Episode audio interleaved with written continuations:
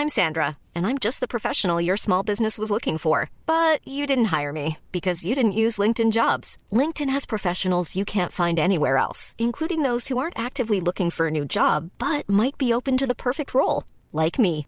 In a given month, over 70% of LinkedIn users don't visit other leading job sites. So if you're not looking on LinkedIn, you'll miss out on great candidates like Sandra. Start hiring professionals like a professional. Post your free job on linkedin.com/people today.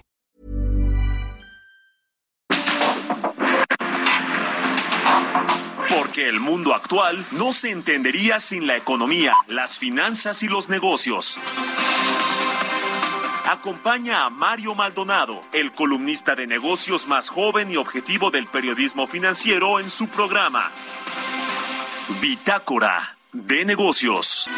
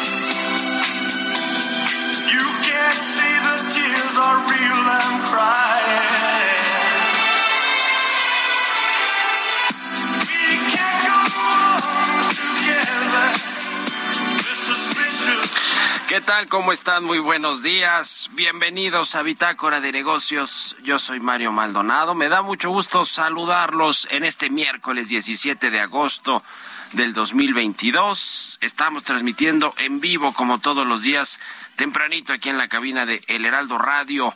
Muchas gracias por acompañarnos en punto de las seis de la mañana en estas frecuencias del 98.5 de FM aquí en la capital del país y en el Valle de México. Y también un saludo a todos los que nos escuchan en el interior de la República a quienes nos siguen en Monterrey, Nuevo León por la 99.7 de FM, en Guadalajara, Jalisco por la 100.3 de FM y en el resto del país también, ya le decimos, nos escuchamos en La Laguna, en Oaxaca, en Tampico, en Tehuantepec, en Tijuana, en Tuxtla Gutiérrez y en otras ciudades y estados de la República Mexicana. Así que muchas gracias a todos los que nos siguen tempranito, a quienes madrugan con nosotros, que ya se ha hecho una costumbre y de verdad les agradecemos mucho. Y también a quienes escuchan el podcast de Bitácora de Negocios a cualquier hora del día, cualquier día. Muchas, muchas gracias. Comenzamos este miércoles, mitad de semana, con un poquito de música como todos los días antes de entrar a la información y lo hacemos de verdad para pues arrancar de buenas, para eh, escuchar, sí, noticias, información, pero también pues eh, arrancar de buenas el día con buen humor. Estamos escuchando esta semana canciones del soundtrack de la película Elvis, que actualmente está en las carteleras de cine y cuenta la vida del rey del rey del rock and roll, Elvis Presley. Esta se llama Don't Fly Away, es de eh, una versión remix de un dúo australiano de música electrónica que se llama P Now o P No, la verdad no, no los conozco. P Now Remix se llama. Eh, es el grupo y la canción Don't Fly Away, bueno, pues una de las más conocidas de Elvis, pero en esta versión remix y es parte del soundtrack de esta película, de esta película del rey del rock and roll. Bueno, le entramos, le entramos ahora sí a la información. Vamos a hablar con Roberto Aguilar, como todos los días tempranito, aquí en Bitácora de Negocios, los temas financieros más relevantes. Resultados de minoristas apoyan bolsas en Estados Unidos y atentos a las minutas de la Reserva Federal. En un mes subió la probabilidad de recesión global de 47% a 58% según, según el Bank of America. Y China anuncia medidas emergentes para paliar la sequía histórica. Vamos a entrarle a esos temas con Roberto Aguilar. También vamos a platicar, como todos los miércoles, con Carlos Reyes, un tema de industria sectorial, lo que está sucediendo con la producción de miel en México y su impacto y su impacto económico en el país. México estima una producción de 65.649 toneladas de miel en este 2022 y bueno, tiene su impacto económico este sector, esta industria de la producción de miel. Vamos a hablar también con Fernanda Avedaño, coordinadora anticorrupción del Instituto Mexicano para la Competitividad. Eh, sobre este estudio que hicieron que dice que el 48% de las instituciones estatales omiten eh, omiten informar sobre sus compras. El asunto de la opacidad en las compras, ayer le comentamos sobre esta reunión de consejo que hubo en Petróleos Mexicanos la semana pasada, donde así como cualquier cosa, como si pues fuera poquito dinero, como si no fuera pues un tema de incapacidad en haber hecho un proyecto ejecutivo con costos reales, el de la refinería de Dos Bocas que trae la secretaria de Energía Rocional, y que bueno, pues en este consejo se decidió subir el presupuesto o se pidió presupuesto adicional por 6.500 millones de dólares, casi 300 mil o más de 300 mil millones de pesos o casi 300 mil millones de pesos. Como si nada pasara, como bueno, pues es que se nos olvidó este tema, los costos del acero y de los de algunos insumos principales para eh, pues para construir esta refinería, en fin, el desastre, el desastre de la planeación y de que tienen pues al frente de estos proyectos a personas que no pues que no le saben, que solo saben hacer política y que solo les interesan los cargos políticos como Rocío Nale, que quiere ser gobernadora de Veracruz y ya hasta mandó a cambiar la ley, la ley, la ley Nale, ya ve que eh, pues ahora le permiten ser competir por una gubernatura a alguien que aunque no haya nacido en, en, en Veracruz, ella es zacatecana, pues si tiene hijos que nacieron ahí, ya puede competir. La ley Nale le mandaron a hacer o mandó pedir ella para competir por esa gubernatura. En fin, pues un desastre, la verdad, lo que sucede con las compras de gobierno en México. Pero bueno, le vamos a entrar a estos, eh, a estos y otros temas aquí en Bitácora de Negocios, así que quédense con nosotros en este miércoles 17 de agosto. Vamos al resumen de las noticias más importantes para comenzar este día con Jesús Espinosa. Because I love you too much, baby.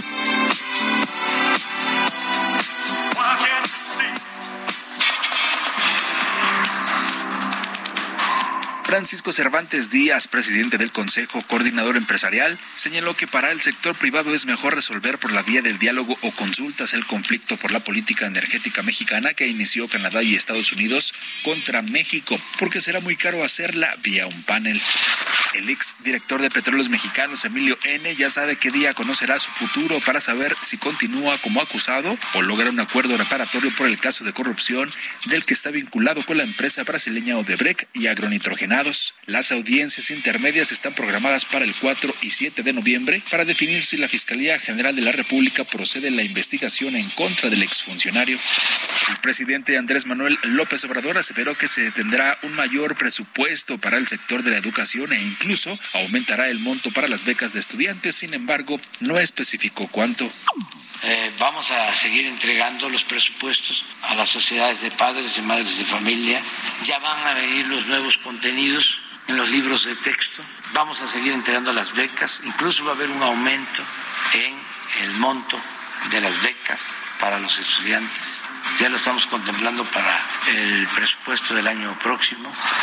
De acuerdo con cifras de la Comisión Nacional del Sistema de Ahorro para el Retiro de enero a julio de este año, las minusvalías en el sistema de ahorro para el retiro ascienden a 233.679 millones de pesos. Iván Pliego, presidente de la CONSAR, refirió que por distintas razones como el contexto internacional, la economía pospandemia, que todavía está adoleciendo en ciertas deficiencias en las cadenas de producción, hicieron que en el primer semestre, en términos generales, hubiera en cuatro de seis meses números rojos con minusvalías muy considerables e históricas. Citibanamex va a permitir en operaciones su servicio de compra y venta de dólares americanos en beneficio de las empresas a través de su aplicación Bancanet Empresarial Móvil. El servicio en línea para compra y venta de dólares está disponible para personas morales o personas físicas con actividad empresarial que cuenten con Bancanet Empresarial o para quienes busquen contratarlo.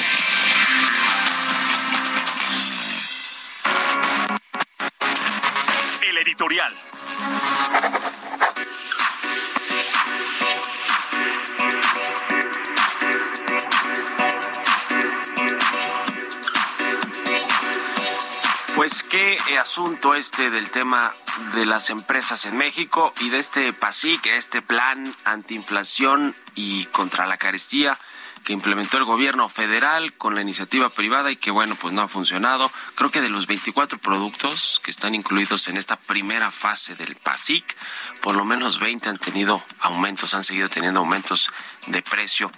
Eh, y que bueno, pues mucho tiene, tiene que ver muchos factores, pero justo de esto vamos a platicar.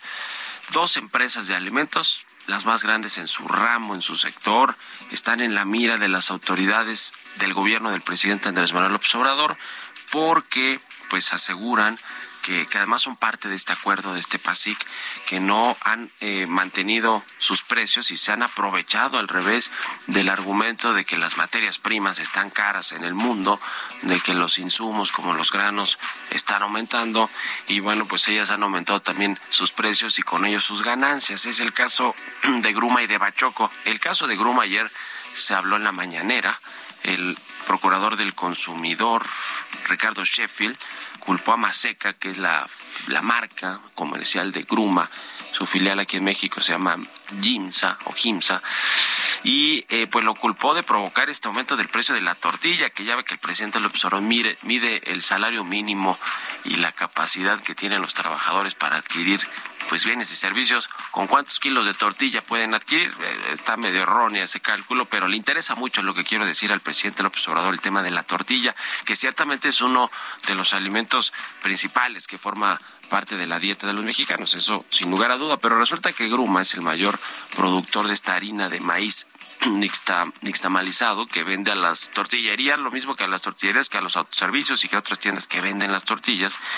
Y entonces dice Ricardo Sheffield que este comportamiento del alza de precios está directamente relacionado al precio con el que les vende Maseca la harina de maíz.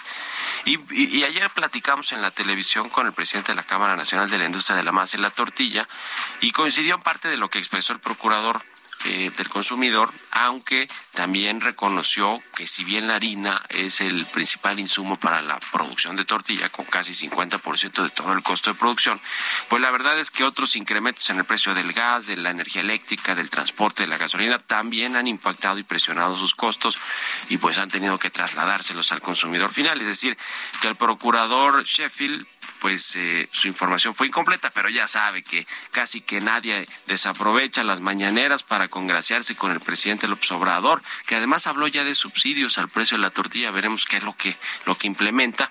Y aquí viene el tema importante, se ha beneficiado no más seca de este asunto o Gruma y pues resulta que sus utilidades en el segundo trimestre de este año se estancaron, no crecieron, pero en todo el primer semestre donde ya había presiones inflacionarias fuertes, en todo el primer semestre de este año sí incrementaron 15%. El otro caso es Bachoco. El de Bachoco, que es el principal productor de huevo y de pollo en México y que también pues estos productos, por ejemplo en julio, tuvieron aumentos anuales, incrementos de 14 y 37% respectivamente el pollo y el huevo. Y bueno, pues ahí sí Bachoco, ahí sí se la voló porque su utilidad neta subió 100 103% en el segundo trimestre del año y 43% del primer semestre. A ver, no solo tiene que ver con el tema de los precios, pudo, haber sido muy eficiente, están vendiendo más, eh, etcétera, etcétera. Pero bueno, digamos que ahí sí se ve pues un asunto de que sí se han beneficiado de estos aumentos y eso es lo que le reclama eh, las autoridades a estas dos empresas, que finalmente pues hay un libre mercado y les pueden poner el precio que quieran. Eh, aunque bueno, hay reglas y hay procuradurías como la del consumidor. El asunto de fondo, y con esto termino, es que este aumento injustificado de precios, que por cierto en Estados Unidos con Tyson y con otras empresas sí están siguiendo de cerca y pueden castigar a las empresas, pero en México lo que puede pasar, pues es este, eh, pues control de precios, ¿no? Ya sucedió con el tema del transporte ferroviario y el tope a las tarifas de empresas privadas también, y bueno, pues quizá esto sea un un anuncio o una advertencia para las empresas o se autorregulan o vendrían estas medidas que en el gobierno por supuesto no le llaman controles de precios, pero que cómo se parecen a los controles de precios. ¿Ustedes qué opinan? Escríbanme en Twitter, arroba Mario Mal, en la cuenta arroba Heraldo de México. Economía y mercados. Roberto Aguilar ya está aquí en la cabina del Heraldo Radio. Mi querido Robert, buenos días. ¿Cómo estás, Mario? Me da mucho, mucho gusto saludarte a ti y a todos nuestros amigos. Fíjate que ayer los mercados estadounidenses cerraron con avances el Dow Jones y el Standard Poor's 500, y esto por los resultados que se dieron a conocer ayer de Walmart y de Home Depot, que impulsaron al sector minorista, mientras que la caída de los valores de crecimiento de gran tamaño pesaron sobre el índice tecnológico Nasdaq. Walmart, que es la mayor minorista del mundo, previó una caída de, los, sus ganancias para todo el año menor a lo que había dicho anteriormente, mientras que Home Depot superó las estimaciones trimestrales. Los inversionistas también se han mostrado optimistas de que la Reserva Federal pueda lograr un aterrizaje suave de la economía a medida que endurece la política monetaria y sube las tasas de interés para reducir una inflación que lleva décadas. Los operadores ven ahora un 60% de probabilidades de que suba medio punto porcentual y eh, un 40% de que solamente sea el 75 puntos base. Y hoy, bueno, las minutas de la FED darán un poquito más de pistas sobre esta situación, pero rápido se revirtió. Mario, teníamos una, una apuesta mucho más sólida de que iba a aumentar tres cuartos de punto, ahora ha bajado a medio punto porcentual. Y bueno, rápidamente, eh, datos que se dieron a conocer hoy. Los datos revisados de la Oficina Europea de Estadística mostraron que el crecimiento económico de la zona del euro fue de 3.9% a tasa anual, fue menor eh, o menos robusto en el segundo que en el segundo trimestre y pero sigue siendo fuerte y el empleo volvió a aumentar. La inflación al consumidor en el Reino Unido subió al 10.1% en julio, que es un nivel más alto desde febrero de 1982. Y bueno, pues también el tema es que justamente el aumento de los precios de la energía en Europa a raíz de la invasión rusa de Ucrania es el principal motor de la inflación y es probable que lleve al Reino Unido a una recesión prolongada, aunque poco profunda, este mismo año. Y también te comento que el Banco Central de Nueva Zelanda anunció su séptima subida consecutiva de tasas de interés, señalando una senda de endurecimiento más agresiva en los próximos meses. Subió medio, eh, medio punto porcentual para llegar al 3%, pero lo interesante es que ahora ve justamente las tasas en un nivel de 4. Eh, a principio, pues esperaba solamente una proyección de 3.7%. Y bueno, también fíjate que ayer se dio a conocer un interesante, esto lo hace cada mes Banco of America, pero dice los inversionistas siguen siendo bajistas, pero ya no de forma apocalíptica, según la encuesta mensual de Banco of que hace a los gestores de fondos mundiales en agosto, debido al aumento de las esperanzas de que los próximos trimestres terminen las posibles sorpresas sobre la inflación y también de las tasas de interés.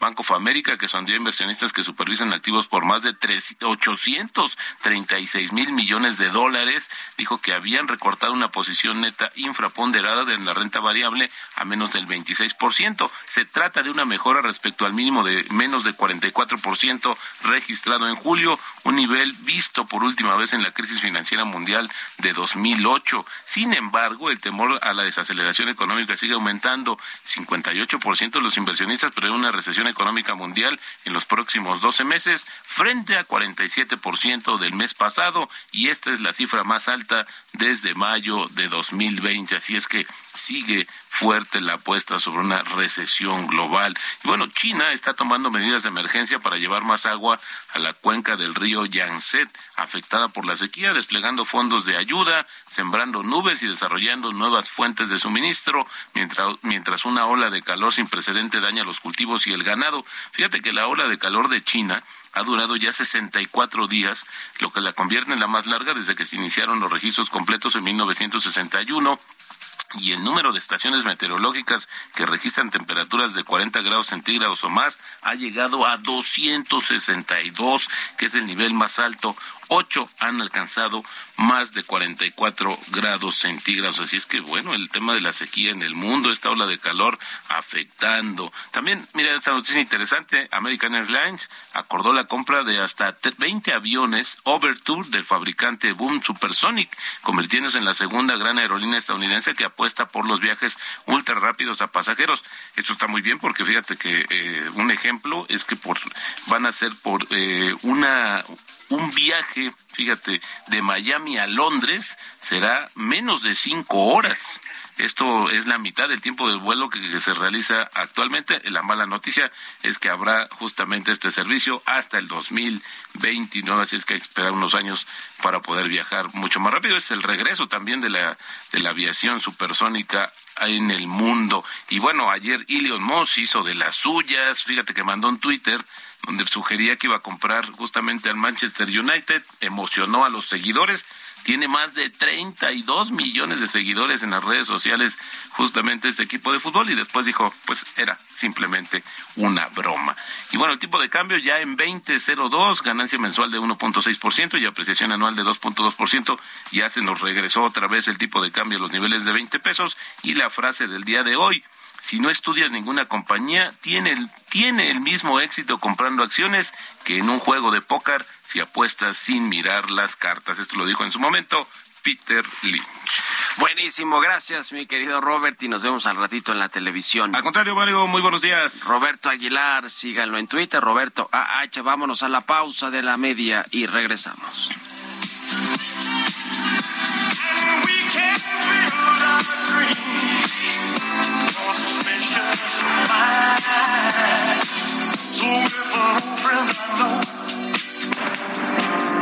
En un momento continuamos con la información más relevante del mundo financiero en Bitácora de Negocios con Mario Maldonado.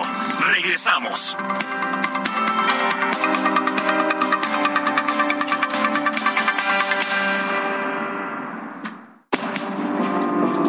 Estamos de vuelta en Bitácora de Negocios con Mario Maldonado.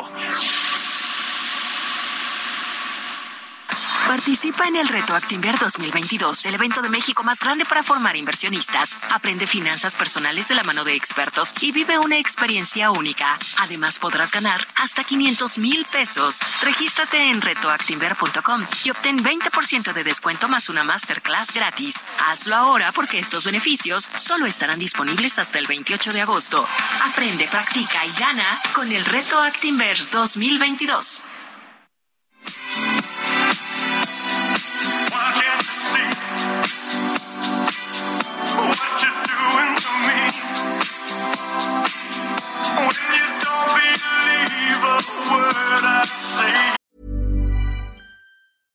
Hiring for your small business? If you're not looking for professionals on LinkedIn, you're looking in the wrong place. That's like looking for your car keys in a fish tank. LinkedIn helps you hire professionals you can't find anywhere else, even those who aren't actively searching for a new job but might be open to the perfect role. In a given month, over 70% of LinkedIn users don't even visit other leading job sites. So start looking in the right place. With LinkedIn, you can hire professionals like a professional. Post your free job on linkedin.com slash people today.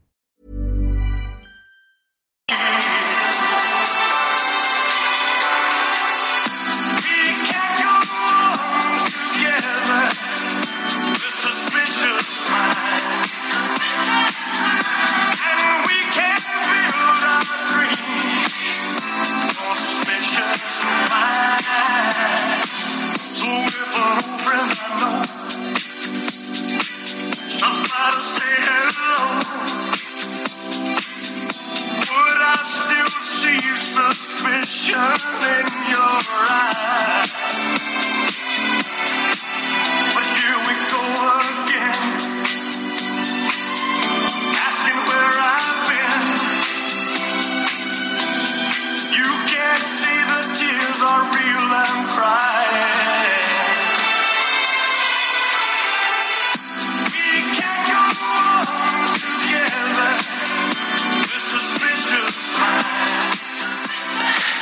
Estamos de regreso aquí en Bitácora de Negocios, 6 con 32 minutos de la mañana. Gracias por continuar con nosotros.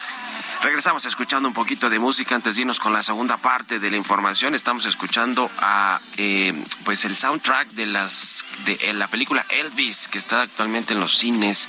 Cuenta la vida del rey del rock and roll Elvis Presley y esta canción se llama Don't Fly Away. Es de Pinau Remix, un grupo de música electrónica, un dúo de música electrónica australiano que hizo este remix y aparece en este en esta película, en el soundtrack de esta película Elvis. Vámonos al segundo resumen de noticias con Jesús Espinosa.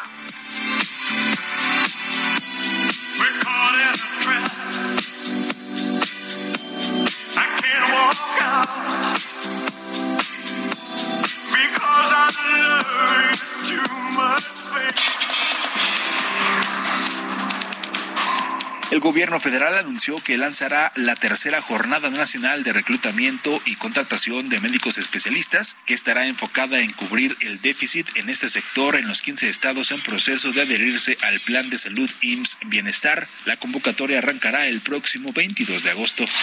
Ante el crecimiento que registra Invex Controladora en sus cuatro áreas de negocio, festejó este martes el timbrazo en la bolsa de la colocación de 2 mil millones de pesos en certificados bursátiles por un plazo de cuatro años. El director general de Invex Capital destacó que esta última emisión es una prueba del crecimiento que la controladora está teniendo en el grupo, derivado de su diversificación en lo que son hoy sus cuatro líneas de negocios que lo han llevado a transformarse a un grupo empresarial. Norma Alicia Rosas, directora general de la Asociación Mexicana de Instituciones de Seguros, informó que a 28 meses de la pandemia por COVID-19, las aseguradoras han pagado 3.023 millones de dólares a 203 mil familias afectadas por este virus, ubicándose como el evento más caro en la historia de este sector. Por la descentralización del gobierno de la autodenominada Cuarta Transformación, la Comisión Nacional del Agua busca mudarse a Boca del Río Veracruz y ya se están ordenando los estudios. La dependencia realizó la consulta al Instituto de Administración y Avalúos de Bienes Nacionales, sin embargo, la respuesta fue negativa.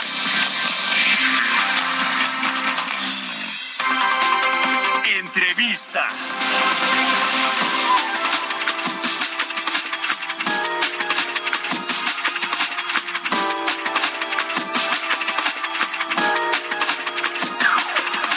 Bueno, ya les decía que, pues, eh, mientras que en, en otros eh, pues, países del mundo hay una transparencia importante sobre cómo se gastan los recursos, eh, los recursos federales y, bueno, a nivel estatal también, pero hablando del el tema del presupuesto en México, que por cierto ya estamos casi a la vuelta de la esquina, el 8 de septiembre la Secretaría de Hacienda va a presentar el paquete económico con el proyecto de presupuesto del próximo año, la ley de ingresos, el marco macroeconómico, pero el presupuesto vamos a ver cómo lo distribuyen en el gobierno federal. La Secretaría de Hacienda lo va a presentar a la Cámara de Diputados y ya les estaremos comentando. Pero bueno, el asunto de eh, pues eh, cómo las, las instituciones estatales a nivel estatal y federal omiten informar sobre sus compras o son opacos. Ya le ponía el ejemplo de la refinería de Dos Bocas y bueno, casi todos estos grandes proyectos del presidente. Pues como todo esto va en detrimento de la transparencia que en principio el presidente López Obrador dijo que iba a suceder en su gobierno y, que bueno, no, no, ha sucedido ni a nivel federal ni a nivel estatal y el INCO, el Instituto Mexicano para la Competitividad, hizo un análisis interesante sobre este tema y vamos a platicar al respecto de esto con Fernanda Avedaño, coordinadora anticorrupción del IMCO. ¿Cómo estás, Fernanda? Muy buenos días.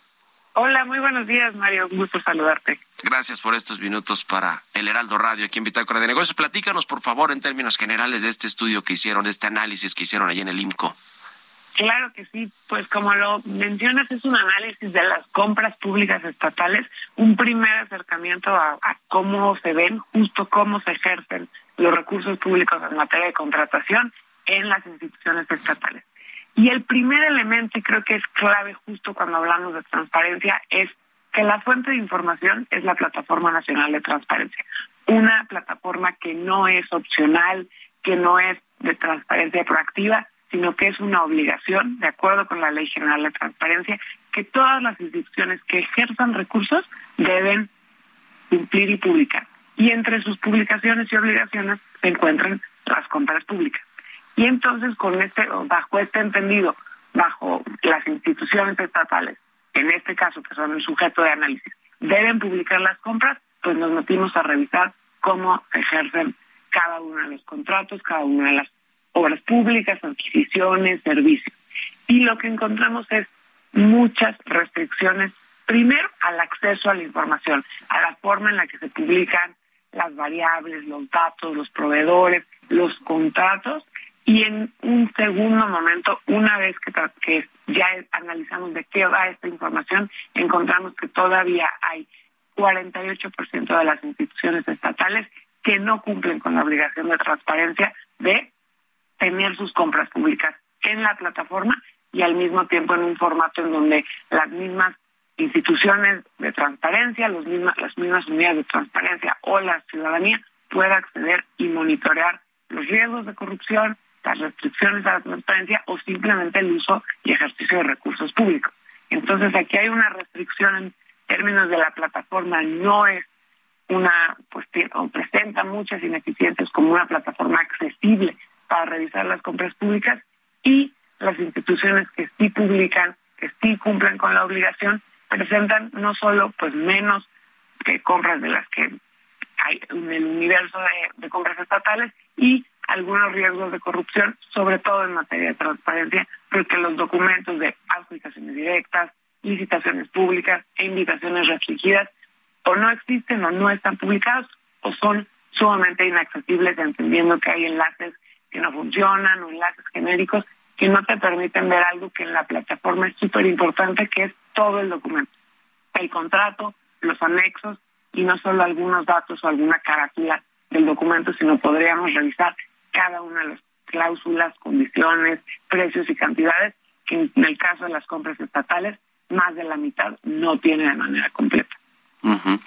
Ahora, eh, los estados, las entidades de la República que son más opacas o que no pues se publican o suben esta información a las plataformas públicas quiénes son a ver y, cuáles son digamos eh, tiene que ver con sus gobernadores con sus eh, partidos políticos que los que los gobiernan con los congresos locales que tampoco les les exigen a los gobiernos federales a los gobiernos estatales o, cuál es también la raíz de por qué son más opacos unos u otros en, en su estudio pues fíjate que hay dos elementos. El primero que es cumplen o no con la ley, no cumplen con no o con la publicación de las compras. En ese sentido, la verdad es que fuera del estado de Guanajuato, que es quien de los 11 entes o los, las 11, los 11 sujetos que tienen obligación de publicar compras, lo hace.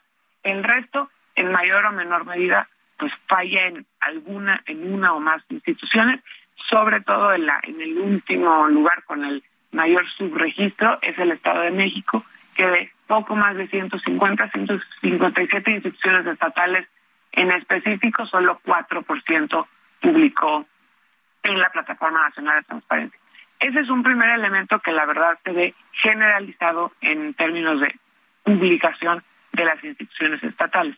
Y el otro que también es muy importante es, bueno, y las que publican, cómo están sobre todo en el acceso a los documentos, cómo se ven eh, los contratos, eh, las convocatorias. Y ahí también, pues hay alguna variación, pero quienes están en, en mejor posición con una accesibilidad mayor, pues sobre todo es la Ciudad de México y también el estado de Aguascalientes y Baja California Sur. Los que tienen un menor acceso a los documentos está Guanajuato, Tamaulipas e Hidalgo. Entonces, como puedes ver, pues hay hay mucha variación, hay, hay accesibilidad en porcentajes desde el 80 al 90% y en otros casos donde solo está disponible 11 a 15% de los contratos o de los documentos de una licitación pública. Ahora, eh, el tema de las adjudicaciones directas también es un asunto que apunta a la corrupción. Entre más eh, licitaciones públicas o concursos públicos se hagan y participen más empresas y obviamente haya controles de que se hacen bien esas licitaciones, pues eh, nos da más transparencia y un poco más de certeza de que no está habiendo corrupción cuando hay adjudicaciones directas, que es lo que ha pasado con el gobierno federal, ¿no? Que más del 80% o casi 80% de sus contratos los adjudica directamente y bueno, pues ahí sí hay muchas sospechas de corrupción. ¿Sucede lo mismo a nivel estatal, Fernanda?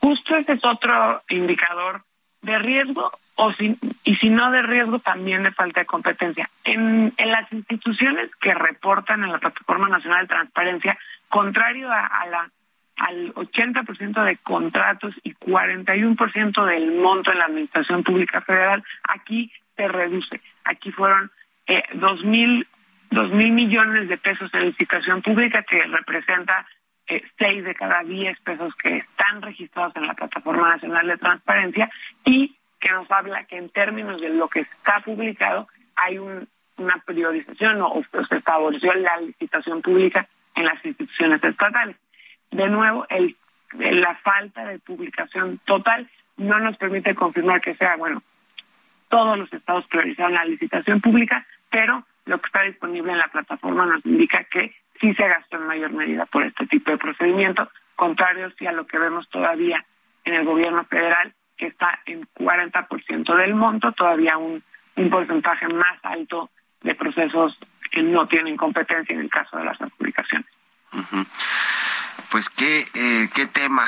Eh, justo pone ahora en un tuit que están pues eh, los estados también con sus problemas de transparencia como a nivel federal las instituciones estatales y ¿Cómo se puede corregir esto? Digo, yo sé que con más transparencia y haciendo bien las cosas, pero ustedes que además de hacer estos análisis y evaluaciones allí en el IMCO, pues también dan eh, eh, pues algunos consejos de buenas prácticas, ¿no? De qué hacer, de qué mejorar, de dónde está o por dónde empezar para que no, no exista eso. A ver si en una de esas algún eh, secretario de finanzas o eh, algún gobernador o alguien que trabaja en, las instituciones estatales, pues toma bien algunas de estas recomendaciones. Fernanda, ¿qué proponen ustedes?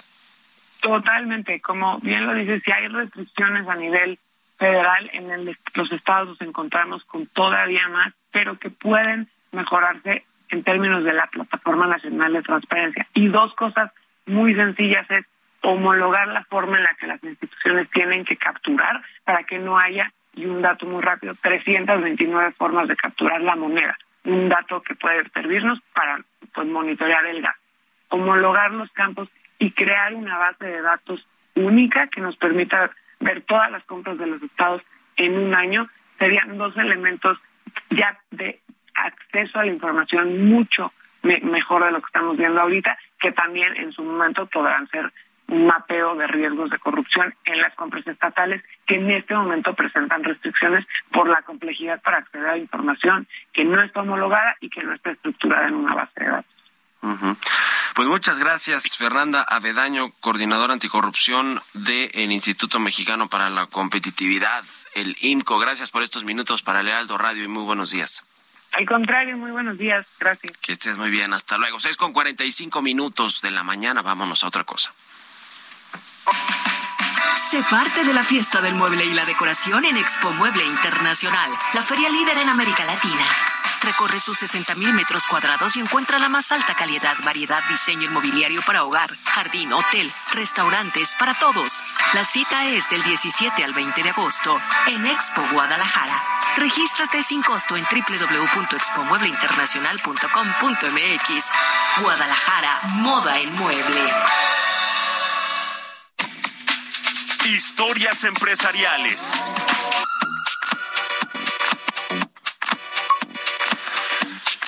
Con una inversión de 105 millones de pesos y el aumento de su capacidad de producción, Siemens Energy México pues apuesta ahora por la economía circular con una actualización que está haciendo en su fábrica de Querétaro. Nos platica de esto Giovanna Torres.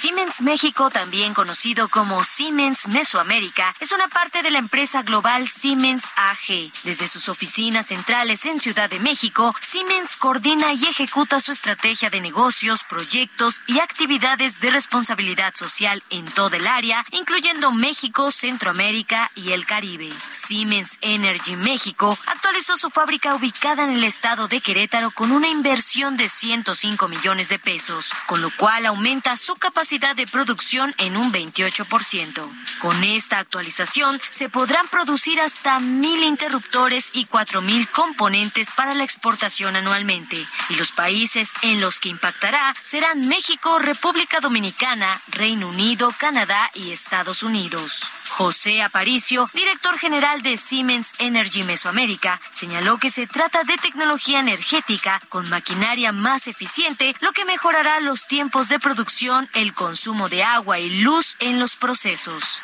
El perfeccionamiento de estas nuevas máquinas permitirá este incremento de capacidad, ya que solo se requerirá un 21% de energía adicional, es decir, una eficiencia energética del 7% sobre el delta de capacidad. La fábrica en el Marqués busca que en el futuro el consumo de energía utilizado para la producción, en su mayor parte, debe provenir de energías limpias. Para Bitácora de Negocios, Giovanna Torres.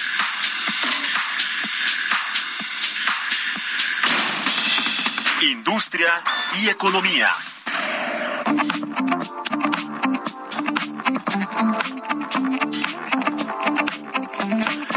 Y como todos los miércoles ya está con nosotros Carlos Reyes, analista económico, conductor. ¿Cómo estás, mi querido Carlos? Buenos días.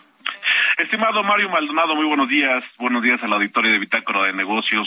Oye, Mario, la semana pasada se celebró la presentación de un billete, un billete conmemorativo de la Lotería Nacional, y este fue dedicado a la miel mexicana ante bueno el impacto que tiene en la economía nacional y bueno resaltando la función pues de las abejas consideradas como insectos sociales y colaboradores. Por ello, Mario, pues vale la pena hablar un poco sobre la producción de miel y en general la apicultura aquí en nuestro país, pues este es uno de los alimentos con mayor historia y tradición aquí en México, pero además que se ha exportado al mundo. Fíjate que actualmente México es hábitat de cerca de dos mil especies de abejas y su importancia es tal que se estima que el 75% de los cultivos alimentarios del mundo pues dependen precisamente de la polinización que llevan a cabo las abejas. Esta actividad en nuestro país, Mario Auditorio, pues es sumamente importante en lo económico y también en nuestra dieta. Basta decir que de ella dependen directamente más de 43 mil apicultores que se ubican en las 32 entidades federativas del país y se tiene actualmente un inventario de más de dos millones de colmenas. A pesar del entorno económico adverso, para este año se prevé un aumento del 5.8% en la producción, lo que sería equivalente a unas 66 mil toneladas. Esto es por arriba de las 62 mil que se registraron el 2021. En cuanto al consumo, casi la mitad de la producción es para el mercado interno. Con cifras exactas, el 51% de la producción se destina a la exportación al mercado externo y el 49% es para consumo nacional. Hoy por hoy la miel de nuestro país goza de una gran aceptación en todo el mundo por su aroma, su sabor, su calidad, lo cual ubica a México como el noveno productor a nivel mundial y el décimo exportador en todo el mundo. Actualmente también en México el consumo anual per cápita es de alrededor de 300 gramos. Aquí la Unión Europea encabeza el consumo, lleva el 24%. Los otros dos mayores consumidores de miel en el mundo son China y luego Estados Unidos con el 15 y el 12% respectivamente. Aquí en nuestro país los principales estados productores de este dulce es Jalisco, que es el principal productor, con seis mil toneladas anuales, le sigue Yucatán, Campeche, Veracruz y Chiapas. En ocho estados del país se concentra el 70% de la producción, pero como lo decía, prácticamente en todo México se lleva a cabo esta actividad. En cuanto al intercambio internacional, Mario, en 2020 las exportaciones mexicanas llegaron a 33 países, con un volumen de 27.275 toneladas y bueno, para el 2021 se incrementaron 16%. Aquí cabe mencionar que Alemania es una nación que se caracteriza por condicionar su compra pues al cumplimiento de altos estándares de calidad. Bueno, pues Alemania importa entre el 40 y el 50% de la miel que produce nuestro país. Y bueno, basta también eh, decir que la miel pues es usada ampliamente como una fuente de azúcares, pero también se hacen cremas, se hacen jabones, se hacen shampoos, preparaciones medicinales que incluyen a la miel como ingrediente. Su valor de la producción nacional pecuaria es del 0.5% y bueno, la verdad es que es una actividad pues milenaria, Mario, una actividad importante, lo decía hace un momento, casi 43 mil apicultores hay en nuestro país, es decir, eh, vale la pena referirnos a la miel, a las abejas, a propósito de este esta celebración y esta presentación del billete conmemorativo de la Lotería Nacional, porque es un producto importante, representativo, que genera empleos y que, bueno, tiene un impacto positivo en la economía nacional de esos de esos productos representativos que cuando se habla de México bueno, la miel es un producto que nos representa, Mario. Carlos, muchas gracias como siempre y muy buenos días. Buenos días, Mario. Sigan a Carlos Reyes en Twitter, está como C Reyes Noticias.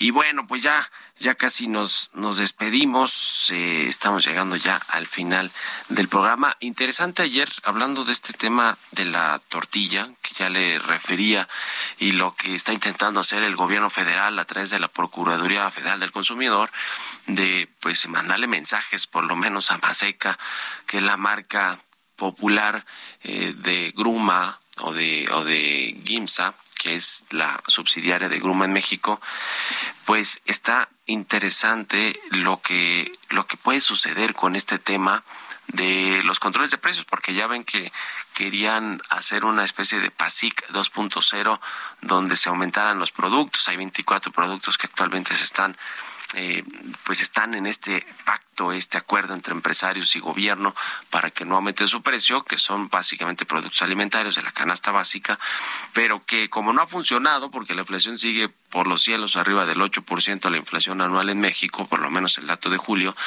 pues ahora lo que quisieran hacer es establecer estos precios máximos o topes de precios que pues son controles de precios. Veremos en qué acaba este asunto. Por lo pronto ya eh, la liga se rompió por lo más delgado, que es la tortilla, que es el alimento básico de los mexicanos o parte de la alimentación básica de los mexicanos, que tuvo estos aumentos tan importantes en precio y que bueno, pues ahora está el gobierno queriendo subsidiarlos o en una de esas aplicar algún tope de precios, como el tema de las tarifas ferroviarias y el gas, el gas LP, en fin. En fin, con esto nos despedimos. Gracias por habernos acompañado este miércoles aquí en Bitácora de Negocios. Se quedan en estas frecuencias del Heraldo Radio con Sergio Sarmiento y Lupita Juárez. Nosotros nos vamos a la televisión, al canal 8 de la televisión abierta, a las noticias de la mañana y nos escuchamos aquí mañana tempranito a las 6. Muy buenos días.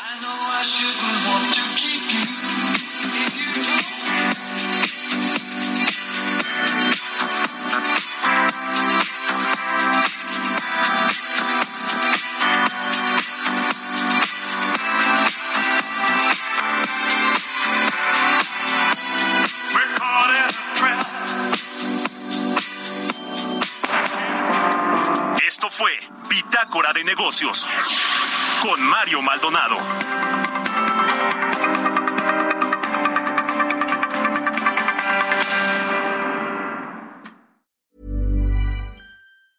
Hey. It's Paige DeSorbo from Giggly Squad. High quality fashion without the price tag. Say hello to Quince. I'm snagging high-end essentials like cozy cashmere sweaters, sleek leather jackets, fine jewelry, and so much more. With Quince being 50 to 80% less than similar brands. And they partner with factories that prioritize safe, ethical, and responsible manufacturing. I love that. Luxury quality within reach. Go to quince.com slash style to get free shipping and 365 day returns on your next order. Quince.com slash style.